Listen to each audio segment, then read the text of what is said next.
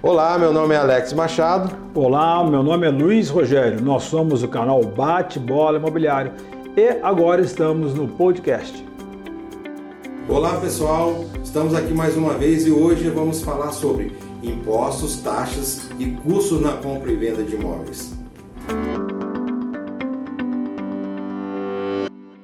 Dentro desse tema, é importante a gente distinguir primeiro o que, que é um, a compra do imóvel com financiamento e a compra de um imóvel sem financiamento. Porque dependendo do tipo de compra que você fizer, vai incidir algumas taxas, alguns custos que no outro não, nós não teremos.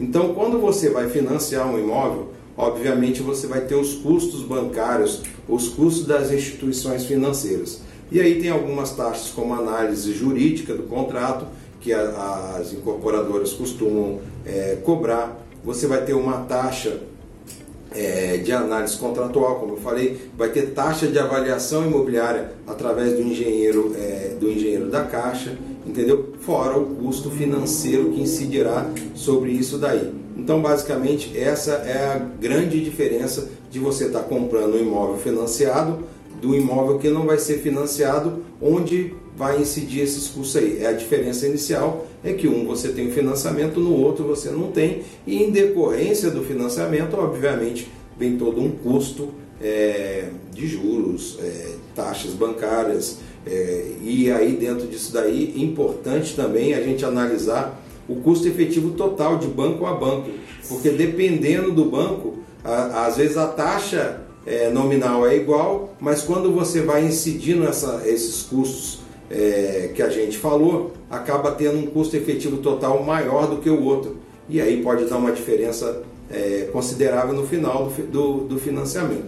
Colocado isso, a gente entrando na, na, nos pontos relativos ao imóvel que você vai comprar sem financiar, praticamente todos os, os gastos aí vão ser de, em um quanto em outro. O principal deles, inicial, é a questão da corretagem de imóveis. Se você vai comprar o imóvel através de um corretor de imóveis, você vai ter que pagar a taxa de correção, de, eh, de corretagem, desculpa, é, referente ao trabalho desse, desse corretor, que varia aí entre 6 a 8%, de acordo com a tabela do, do, do Cresce.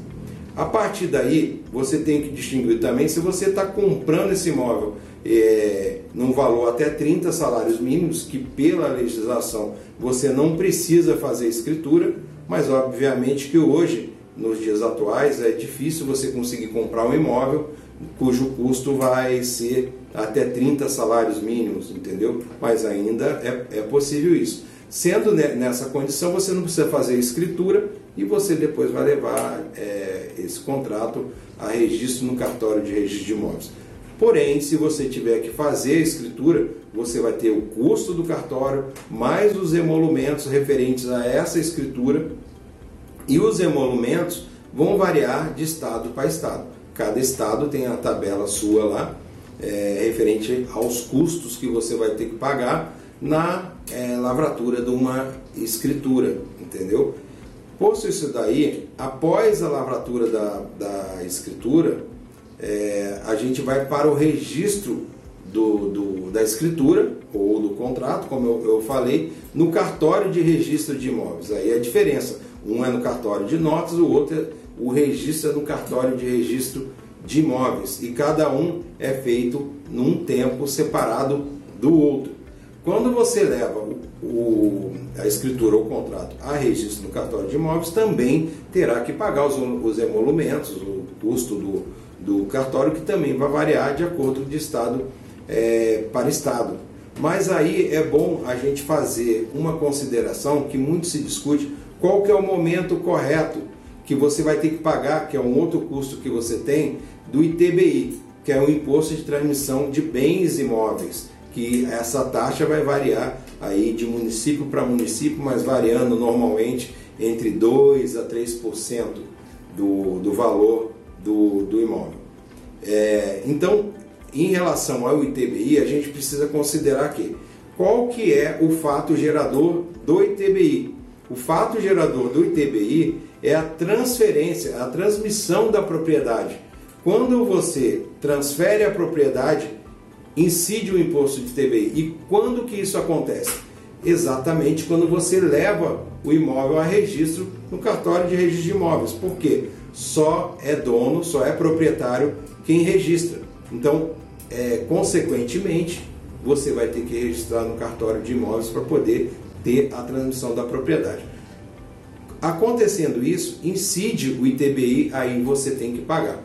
O que ocorre, e isso é uma discussão, que a gente vê os cartórios de notas na lavratura da escritura querer cobrar já o ITBI, mas você não é obrigado a pagar. É, e aí também é, tem que fazer a consideração que às vezes de estado para estado pode ter uma lei aí é, estadual que fale sobre especificamente isso de ter que pagar no coisa, mas é discutível, porque o, o, fato gerador só ocorre lá na frente, na hora do registro de, de imóveis. Então, o correto é pagar o ITBI na hora de registrar o, o imóvel.